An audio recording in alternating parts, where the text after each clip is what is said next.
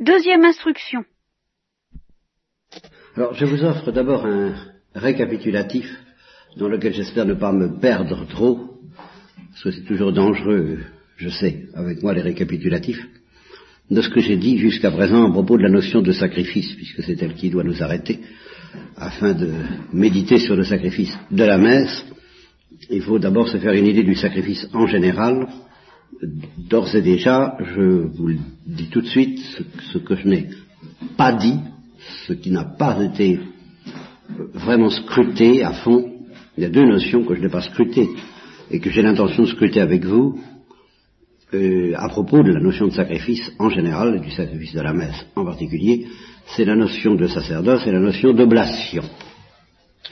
Par contre, euh, j'ai beaucoup réfléchi avec vous et d'autres sur la notion d'immolation et peut-être plus encore sur la notion de victime. Alors c'est là ce dont je vous offre un récapitulatif. Euh, L'immolation, ce serait euh, peut-être une notion sur laquelle il faudrait revenir. Euh, c'est peut-être moins clair pour, pour moi, tout au moins, que la notion de victime, qui elle me paraît très claire dans le mystère, bien sûr, mystérieuse et claire à la fois. La victime, c'est d'abord la victime de l'Holocauste. Alors ça, cette notion-là devrait vous être familière. Elle s'enracine, ça aussi, ça doit vous être bien connu, un air connu pour vous, dans euh, l'abîme, la rupture de continuité qui existe entre le visage de Dieu qui ressemble à quelque chose, autrement dit la créature intelligente, quelle qu'elle soit, et, qui est capable, par nature, de se faire une certaine idée de Dieu, en tant que Dieu euh, est reflété par la création. C'est ce que j'ai appelé le visage de Dieu qui ressemble à quelque chose.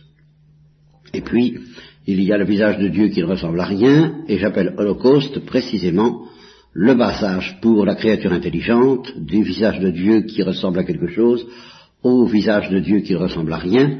Le mot passage n'est pas là pour rien, c'est la Pâque, c'est euh, la traversée de l'infini euh, qui fait que toutes nos limites explosent ou sont dissoutes, comme on voudra, ça peut se faire dans une perspective de douceur, en tous les cas disparaissent, sans que nous disparaissions pour autant, nous gardons notre consistance, et c'est pourquoi nous sommes éternellement petits, pauvres, néants, humbles, j'ai longtemps aussi insisté sur ces choses, l'esprit d'enfance, tout ça. Hein. Nous restons cela, mais en même temps, nous sommes liquidés, liquéfiés, euh, au ciel, dans la gloire de Dieu, et l'âme de tout le monde de la gloire, c'est ce visage de Dieu que l'œil de l'homme n'a pas vu, que son oreille n'a pas entendu, qui n'est pas monté dans son cœur par ses forces naturelles, qui lui est donné par la grâce en attendant de l'engloutir dans la gloire. Et cet engloutissement dans la gloire du visage de Dieu qui ne ressemble à rien, ce feu dévorant qui est en même temps euh, un, rafraîchissement infini, c'est ce que j'appelle l'Holocauste. Alors, je crois que là, euh, ça ne doit pas vous paraître complètement étranger.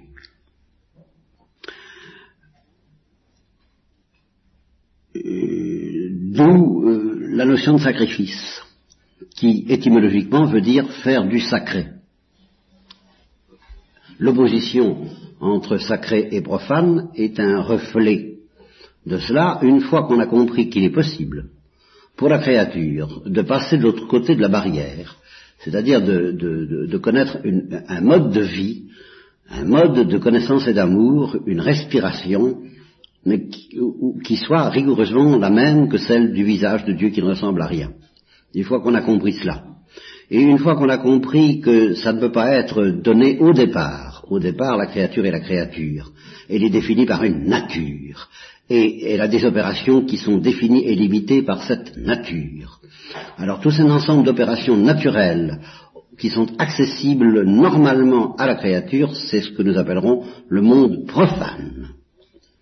Le visage de Dieu qui ne ressemble à rien, c'est le visage de Dieu qui ne ressemble à rien, et tant qu'on en reste là, eh bien il n'y a pas de communication possible entre les deux. Il y a d'un côté notre Père qui est aux cieux, et auquel Jacques Prévert demande d'y rester, notre Père qui est aux cieux, restez-y, et puis il y a en bas la créature, le monde profane. Dieu d'un côté, la créature de l'autre. Mais si on admet que Dieu peut inviter la créature à pénétrer dans son secret, dans cette vie intérieure euh, indéfinissable que la révélation chrétienne appelle trinitaire, mais euh, en un sens ça ne nous avance pas beaucoup plus, euh, ça, ne nous donne pas à goûter et à savourer et à voir face à face ce qu'est cette vie. Mais une fois qu'on sait que c'est possible, que déjà des saints nous ont précédés dans le ciel pour mener cette vie de la gloire, qui est une vie trinitaire, euh, à la suite du Christ, le premier-né de toute créature, et puis la Sainte Vierge, et puis tous les saints connus et inconnus. Alors il existe donc trois mondes. Il y a le monde de Dieu, qui est le monde euh, qui, est le seul, qui est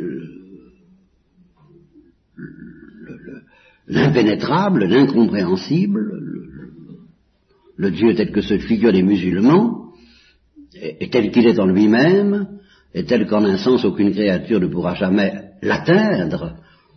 Il y a la créature intelligente, et puis celle qui ne l'est pas aussi, mais même la créature intelligente dans ses limites et dans son fonctionnement normal. Et puis il y a un troisième monde que j'appelle le monde du sacré.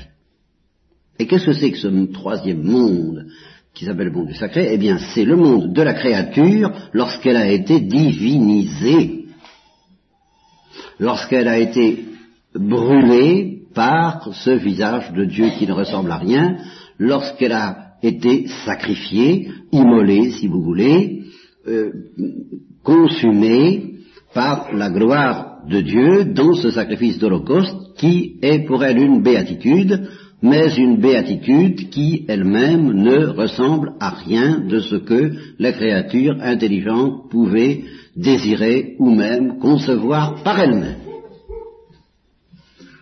Donc le sacré, c'est c'est le divin en tant que communiqué à la créature et en tant qu'il a réussi, qu'il a le pouvoir d'assimiler la créature à lui-même. Et c'est cette assimilation qui est le sacrifice de l'Holocauste. C'est cette digestion, je l'ai souvent dit aussi. Dieu assimile sa, créature comme nous assimilons de la viande. Et nous la transformons, la viande, à, au rythme de vie qui est celui de notre cœur, nous transformons l'herbe et nous en faisons de la chair, et nous en faisons de l'homme, ce qui est beaucoup plus profond encore que d'en faire de la chair, eh bien Dieu assimile notre âme et il en fait du, Dieu, du divin. Voyez et c'est ça le monde, le, monde du sacré. Et il définit par justement la notion de base de tout l'ordre du sacré, c'est le sacrifice. Il n'y a pas de sacré sans sacrifice, sans fabrication. Le, sacrifice, c'est la fabrication, c'est l'usine de fabrication du sacré. Ce sont les procédés de fabrication du sacré à partir du profane. À condition que le profane soit sacralisable, soit apte à être sacrifié ou sacralisé ou glorifié ou béatifié surnaturellement ou brûlé par l'amour, la lumière, la gloire, le bonheur de Dieu, tous ces mots étant pratiquement synonymes. Bon, alors là, fin de ce premier paragraphe de la récapitulation. Euh, deuxième paragraphe de la récapitulation, on parle en terre chrétienne d'un autre sacrifice que le sacrifice de l'Holocauste, et pour lequel on emploie plus volontiers le mot d'immolation. C'est pour ça que le mot d'immolation euh, connote quelque chose d'autre que l'Holocauste. Il évoque davantage le, le second aspect du sacrifice, je préfère appeler ça le second aspect du sacrifice en terre chrétienne, euh, plutôt qu'un autre sacrifice, le second aspect du sacrifice qui est d'être un sacrifice rédempteur, euh, et un sacrifice de satisfaction pour le péché. Un sacrifice par lequel le Christ et tous ceux qui sont appelés à le suivre dans cette voie, et on les appelle chrétiens, euh, le Christ offre sa vie pour ses brebis pécheresses. C'est fondamental. Alors ce sacrifice-là, traditionnellement, on ne le présente pas comme un sacrifice de feu, comme un holocauste, mais comme un sacrifice sanglant. Vous voyez que nous évoquons tout de suite cette notion clé qui distingue la messe de la passion. C'est l'effusion du sang qui euh, représente pour Jésus-Christ l'immolation, le sacrifice d'immolation qu'il offre à son Père pour le rachat du genre humain, pour la satisfaction de sa justice, pour apaiser sa justice et pour obtenir sa miséricorde. Voilà, là je ne fais que de répéter des choses extrêmement traditionnelles. Ou ce que j'ai essayé de dire déjà, ce que j'essaierai encore de dire, euh, ne se contente plus d'être traditionnel tout en essayant d'être fidèle à la tradition, c'est lorsque j'essaie d'articuler l'un à l'autre cette notion métaphysique, la seule par exemple que connaisse un Teilhard de Chardin, c'est précisément ce qu'on peut lui reprocher, c'est qu'il ne connaît de notion en fait de sacrifice que l'Holocauste, et il n'y a que ça. Et il essaie de réduire à la notion d'Holocauste tout autre aspect tout, aspect par où il y aurait euh, expiation, souffrance et oblation d'une souffrance pour racheter nos fautes de la part du Christ. Tout ça le gêne, ça n'est pas intelligible pour un physicien, tandis que le feu qui euh, brûle le cosmos et qui le transfigure en gloire, c'est intelligible pour un physicien, dans, à condition que le physicien se laisse faire, bien sûr, n'est-ce pas? Sacrum facere, à condition que le, physicien accepte de sacraliser son intelligence par ces notions-là, ben, il peut entrer dans une perspective mystique, mais d'une mystique, vous voyez, euh, sans drame, hein, où il s'agit d'une mystique de pure glorification. Alors, moi, je n'accepte pas cette réduction pure et simple du sacrifice sanglant et immolateur et à cause du péché à une pure et simple glorification. Il y a là autre chose. Mais comment est-ce que les deux s'articulent? Alors, c'est ici que j'ai essayé d'écouter la tradition des mystiques et des saints dans l'Église plus que les théologiens, non pas parce que j'ai envie de contredire les théologiens, tout simplement parce que les théologiens ne se sont pas tellement intéressés à la question. Voilà. Il, leur a paru acceptable, ce que j'accepte moins facilement, qu'il y ait, bon, bah, deux, deux sortes de sacrifices. Voilà. Le sacrifice de l'Holocauste d'une part, le sacrifice d'expiation d'autre part. L'un qui est une glorification, l'autre qui est une immolation sanglante, douloureuse, et puis c'est comme ça. Alors le et puis c'est comme ça ne me suffit pas. Là, il y a quelque chose qui passe pas euh, déjà vous voyez, à, l'intérieur de la tradition catholique, apostolique et romaine, dont je me réclame cependant. Alors justement, euh, ma consolation a été de découvrir chez les mystiques chrétiens, chez les saints, alors vraiment autre chose. Autre chose que je peux résumer à travers la phrase du Christ à, je crois que c'est Catherine de Sienne, peu importe, ce ne sont pas les clous qui m'ont fixé sur la croix, c'est l'amour, et très précisément l'amour miséricordieux. Alors là, si on comprend cela, on soupçonne que de toute façon, et à cause de l'existence du péché, ça, bien sûr, il va falloir euh, d'ailleurs s'interroger sur cette irruption du péché dans notre destinée. Je l'ai fait et je récapitulerai aussi ce que j'ai dit là-dessus. Bon, mais enfin, l'irruption du péché étant supposée acquise, alors,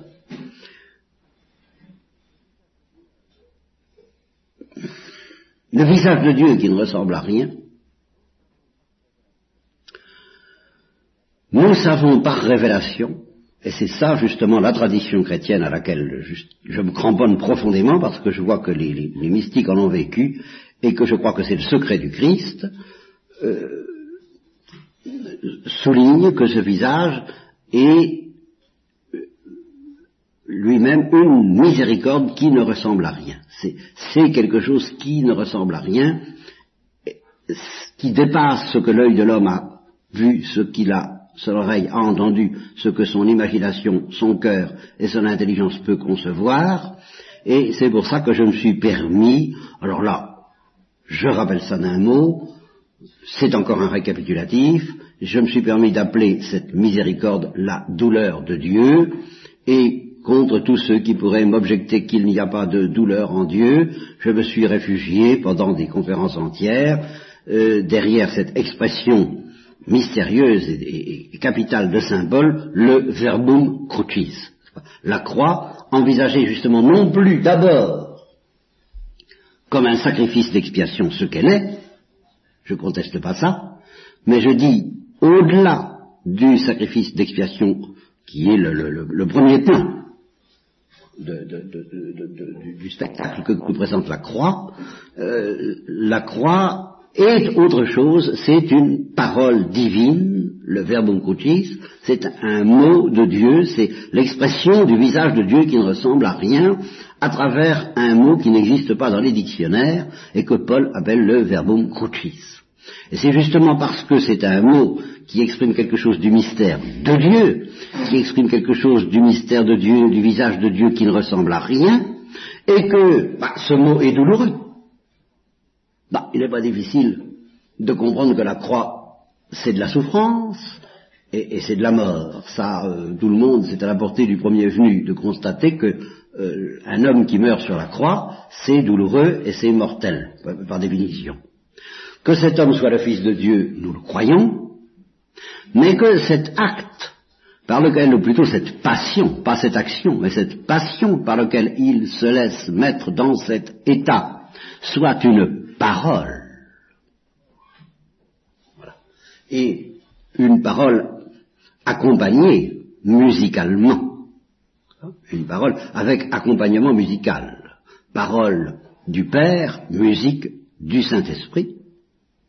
Alors ça, la foi nous l'enseigne, mais il ne suffit pas de la foi pour entrer là-dedans. Il faut que les dons du Saint-Esprit, la charité qui, presse, qui nous presse, qui, brûle notre cœur, nous donne à entendre cette mélodie de la croix, on pourrait appeler ça ainsi, la mélodie de la croix, et euh, alors là, je suis dans le droit fil de la tradition de l'Église, quand les pères de l'Église disent des païens et de beaucoup de chrétiens, euh, viden crucem non vident unctionem, ils voient la croix, ils ne voient pas l'onction, ça vient à dire, ils voient la croix, ils n'entendent pas la musique, ils n'entendent pas la parole, ils n'entendent pas ce que Dieu essaie de nous dire de lui-même, Dieu, à travers cette passion. Et ça, ça, a été une des premières intuitions de ma vie euh, religieuse et chrétienne, parce que je ne peux pas les dissocier historiquement, euh, et euh, encore plus apostolique, à propos de la passion, c'est que, euh, justement, il ne faut pas s'arrêter aux souffrances de l'homme Jésus, euh, si bouleversantes qu'elles soient, si aptes à provoquer en nous euh, des sentiments de piété et de compassion, lui qui, étant innocent, comme dit le bon larron, a accepté de souffrir pour, pour les pécheurs, il ne faut pas s'arrêter à ça, il faut dochinaltum, il faut aller plus loin, il faut aller plus profond, et contempler ce qui a pu se passer dans le cœur de cet homme pour qu'il ait la force, l'instinct, le désir euh, et la fidélité, que ta volonté soit faite et pas la mienne, de faire cela. Autrement dit, derrière cette acceptation d'un homme, il y a la volonté d'un Dieu que ta volonté soit faite et pas la mienne. Et qu'est-ce que c'est que cette volonté? C'est une volonté d'amour et c'est une volonté de s'exprimer, c'est une volonté de chanter à travers les douleurs humaines et visibles de Jésus, ce que j'ai appelé entre guillemets, parce que justement il n'y a pas de mot pour ça, et, les mots que j'emploie sont inadéquats, il n'y a que le Christ en croix qui soit la parole adéquate, de contempler les douleurs incréées de la miséricorde face au malheur dans lequel se plongent les créatures lorsqu'elles refusent l'Holocauste. Car c'est ici que je rappelle un troisième point, toujours dans mon récapitulatif, sur lequel j'ai longuement insisté, le péché est entré dans le monde à cause de l'Holocauste. En fin de compte, qu'il s'agit, il est en particulier dans le monde des anges, on ne peut pas l'expliquer autrement. Et dans le monde des hommes, euh, vu les conditions particulièrement agréables qui étaient faites à l'homme au paradis terrestre auquel je crois, avec la tradition chrétienne bien traditionnelle, euh, il n'y avait pas de raison pour que l'homme pêche s'il n'y avait pas eu cette épreuve de l'Holocauste qui lui été proposée, veux-tu, et qui est redoutable en tout état de cause. Cet holocauste dont je viens de parler tout à l'heure, béatification, glorification, euh, euh, exaltation, euh, dilatation, magnifique aventure, on va tout ce que vous voudrez, comporte un côté et un aspect par où il est redoutable pour la créature, par où il peut être refusé, et ici, ici, une pierre d'attente, nous aurons à y revenir considérablement, parce que euh, on pourrait me faire une objection que j'ai longtemps ventilée, mais je vais y revenir à nouveau frais.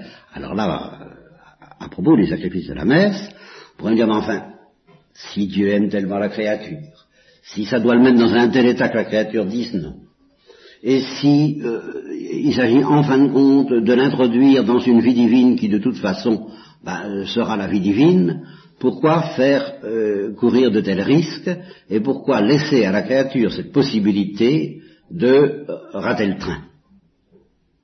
Ça, euh, Là, on comprend pas. Voyez. Dieu étant amour et étant béatitude, pourquoi ne pas créer les anges et les hommes bah, tout de suite de la béatitude?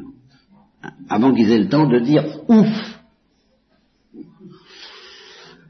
ça ne les empêchera pas d'aimer Dieu, car euh, tous les mystiques le témoignent, ce n'est pas par nous-mêmes que nous aimons Dieu, nous ne faisons que renvoyer à Dieu l'amour dont il s'aime. Alors puisqu'on n'est pas capable de faire autre chose, pourquoi euh, nous, ne l'aimerons pas plus sur la terre que nous ne l'aimerons, nous ne l'aimons pas plus sur la terre que nous ne l'aimerons au ciel. Le Christ lui-même sur la croix n'a pas aimé davantage le Père qu'il ne l'aime maintenant dans la gloire. Pourquoi le Christ? Pourquoi les hommes? Pourquoi les anges? Et pourquoi les pécheurs, qui dans ce cas-là n'auraient pas été des pécheurs? N'ont-ils pas été immédiatement créés brûlés, euh, créés victimes?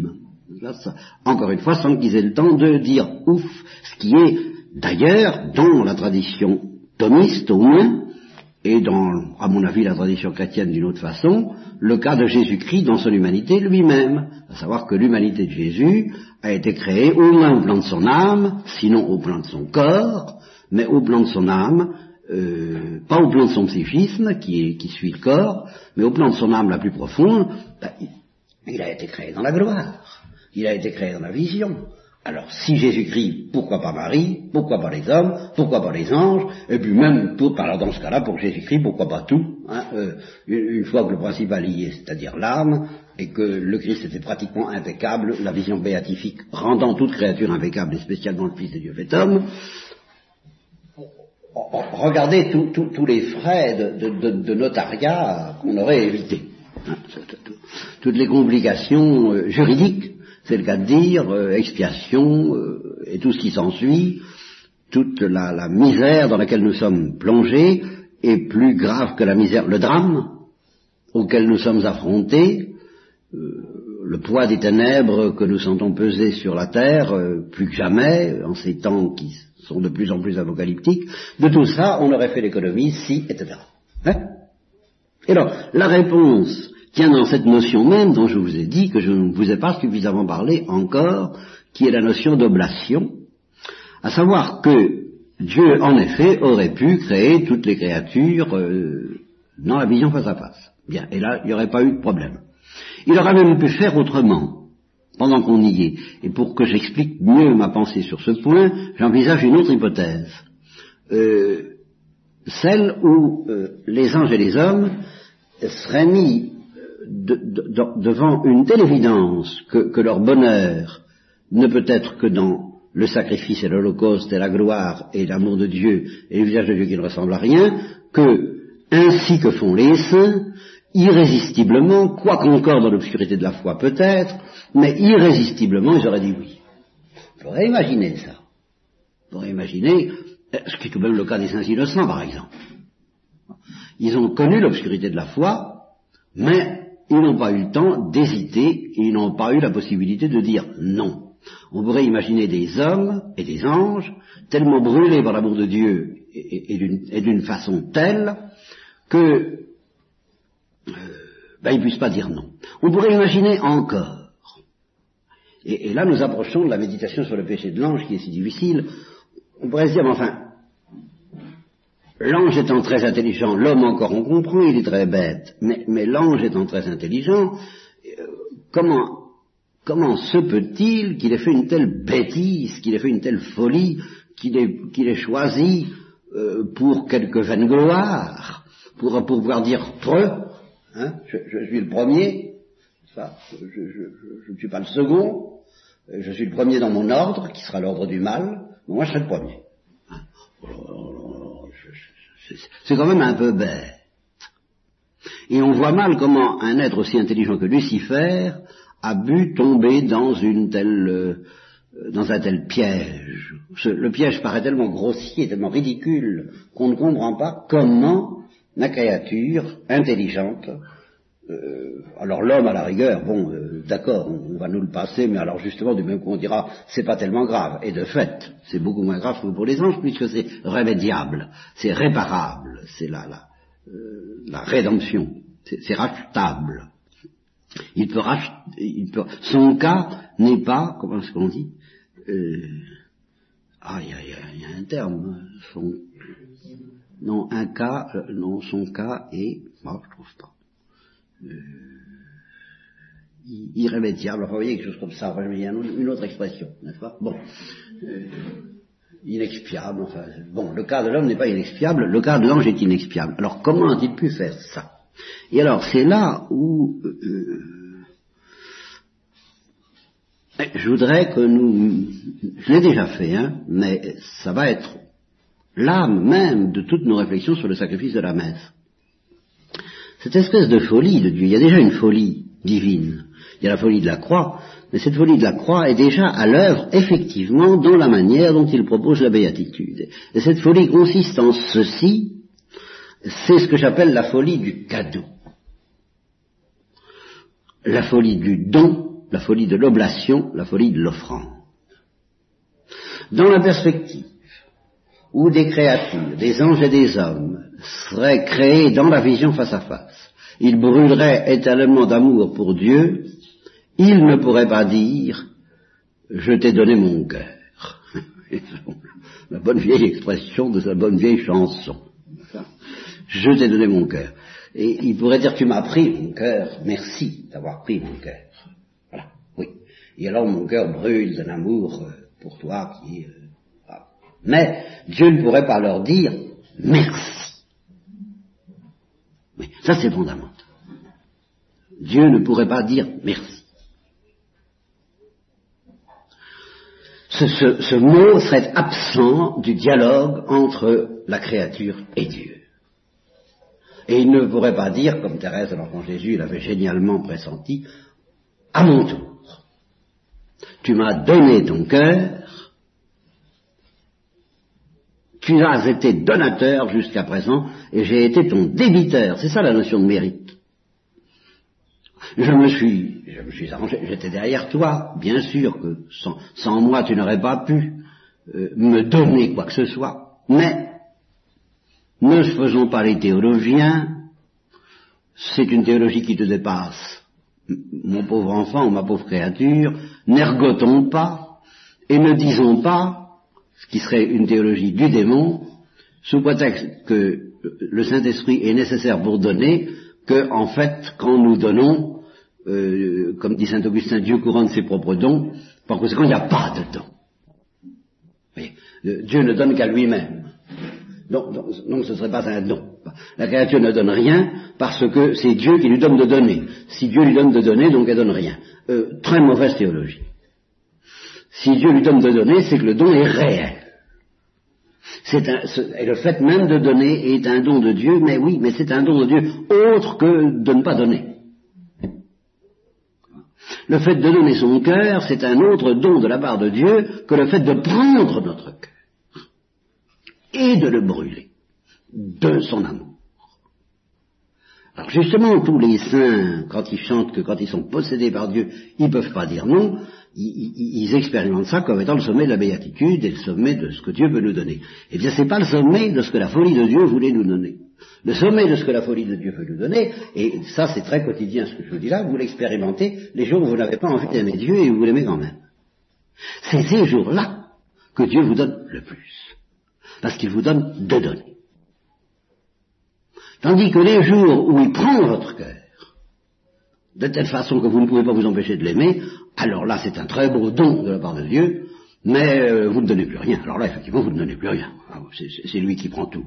Alors évidemment, servez-vous, hein, self-service. Hein, servez-vous, Seigneur, prends, prends, euh, mais il n'y a pas, je, je, te donne cet amour librement par ta grâce, mais c'est vraiment un don parce que j'ai pas envie de donner. Il y, a, un tout à côté de moi qui n'a pas envie de donner. Eh bien, cette gratuité-là, Dieu a voulu la demander à sa créature. Il a voulu se mettre en position de mendiant à l'égard de sa créature. Et c'est ce que Anna, dans Mr. God, n'est-ce pas, si j'ose dire, avait elle aussi génialement compris quand elle dit Mr. God se met à la seconde place. Ça, c'est le, début de la folie de la croix. C'est le premier acte de la folie de la croix. Et justement, la folie de la croix en découle, parce qu'avec euh, Dieu ne fait pas les choses à moitié, il, ne fait pas les choses pour rire. Si vraiment il se met à la seconde place en disant à la créature, veux-tu, dans cette logique implacable de l'amour de Dieu, la créature peut dire non et Dieu accepte ça. Et il en résulte la douleur de Dieu. Il en résulte le malheur de la créature, mais il en résulte aussi, et beaucoup plus profondément que ce malheur, le bouleversement des entrailles de l'amour de Dieu, qui s'appelle la miséricorde, en face du malheur dans lequel, par sa liberté mal utilisée, alors qu'il lui avait donné la liberté pour donner, et elle s'en sert pour refuser, mais il n'y a pas moyen, là c'est, c'est, c'est, c'est tout ce qu'on peut dire. Nous, on pourra peut-être dire autre chose au ciel. Il y a peut-être plus profond, beaucoup plus profond à dire que ce que je dis là. Mais ça me paraît difficile de dire plus profond sur la terre. Et je ne le dis pas parce que c'est moi qui le dis, mais parce que j'ai écouté tous les pères de l'Église et qui n'ont jamais dit plus profond. Et que c'est eux qui disent ça. C'est que on ne peut pas euh, avoir, recevoir ce don merveilleux de donner sans recevoir en même temps le don redoutable de pouvoir refuser. Ça, c'est, autrement, et c'est là ce mot qui va être un mot extrêmement névralgique pour nous dans, dans la suite de ces réflexions, ce ne serait pas sérieux. Ce ne serait pas sérieux. Ce ne serait pas sérieux. Vous comprenez, quand dans l'éternité nous verrons ce que nous avons fait, ce que nous avons donné, et que nous comparerons ce que nous avons donné à ce que nous recevrons, nous dirons, comme disent les saints, je n'ai rien donné. Et c'est vrai. Il n'y a pas de proportion, dit Saint Paul, entre les douleurs de ce monde, les douleurs de l'enfantement, qui sont pourtant pas piquées des vers, et euh, la gloire qui nous attend. De sorte qu'une fois que nous serons dans la gloire, et que nous pourrons faire la comparaison entre ce que nous avons donné en fait de souffrance, et dans les pires cas, et ce que le Christ lui-même a donné, parce qu'il sommet, dans l'agonie sur la croix, et puis ce que le Christ et les bienheureux reçoivent, nous dirons avec Paul et par le Saint-Esprit euh, ce qu'on dit quand on vous remercie, quand on vous dit merci de ce que vous avez moi, oh ce n'est rien. oui, nous dirons ce n'est rien. Comparé à ce que Dieu nous donne, euh, ce n'était rien. Mais en même temps que nous dirons ce n'était rien, nous saurons et nous ne pourrons pas renier le fait que si peu que ce soit, si nul que ce soit, c'était sérieux. Tandis que si nous n'avions pas la liberté, la possibilité et peut-être la tentation de refuser, alors ce soi-disant cadeau, la béatitude serait toujours sérieuse, elle. Tout à fait d'accord. L'amour dont nous brûlerons éternellement dans la béatitude, ça, il sera toujours sérieux, c'est l'amour trinitaire. Mais le petit cadeau que nous aurons fait avant d'entrer dans la béatitude, s'il n'y a pas une réelle tentation de refuser, alors ce, ne sera, pas sérieux. Ce sera euh, de la frime, ce serait pour faire mine, ce serait un jeu, mais dans lequel, au fond, s'il n'y a pas le, lourd danger de refuser, on ne peut pas dire sérieusement que nous donnons. Voilà. C'est comme ça. Et c'est de là qu'est engendré alors la miséricorde, et c'est par là que s'articule le sacrifice d'immolation au sacrifice de l'Holocauste, parce que le Christ est celui qui a accepté non seulement d'être brûlé par l'amour de Dieu, mais d'être brûlé par la douleur de Dieu en face de ceux qui refusent, et par le malheur dans lequel, par la contemplation du malheur infernal, éternel, dans lequel de soi s'enfoncent les anges et les hommes lorsqu'ils refusent l'Holocauste. C'est cette douleur, entre guillemets, divine, qui a possédé l'âme du Christ et que le Christ a accepté de recevoir librement, c'est le cadeau qu'il a fait à son Père, et alors une fois possédé par cette douleur à laquelle il a consenti d'ouvrir son cœur, et qui est plus profonde que toute douleur visible, alors, il ne pouvait pas s'empêcher d'agir comme il a agi, ou plutôt de bâtir comme il a bâti, pour chanter, comme dit Saint Jean de la Croix, sur un arbre, possédé par la douleur de voir les hommes s'éloigner de son Père, sur un arbre il étendit ses beaux bras. Voilà le récapitulé euh, de ce que je voulais vous dire sur le sacrifice, sur tout ce que j'ai déjà dit, sur le sacrifice et sur le rapport du sacrifice d'immolation, du sacrifice sanglant avec l'Holocauste. J'ai pas encore dit je n'ai pas encore tout récapitulé, car il faudrait ajouter que cette, douleur mortelle a poussé Jésus-Christ à ne pas se défendre contre les méchants, qui exprimaient justement la logique du refus. Il, a voulu se laisser mettre à mort, non pas par le feu de la gloire, mais par la cruauté du refus des hommes. Et alors c'est ça le sacrifice sanglant. Et ce sacrifice sanglant a été une préparation, la parachève du vendredi saint, au sacrifice de l'Holocauste, qui lui est le bienheureux sacrifice de la résurrection de Pâques.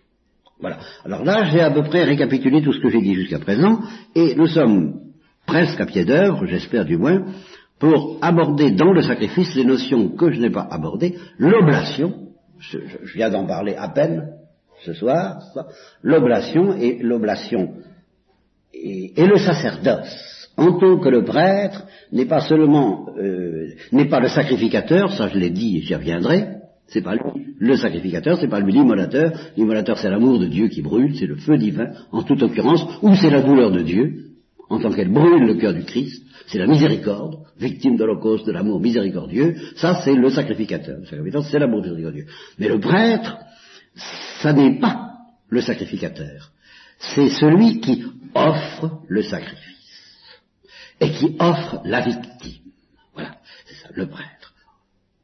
Et c'est cette notion-là que je n'ai pas suffisamment développée jusqu'à présent, dont j'essaierai euh, de vous dire quelques mots demain.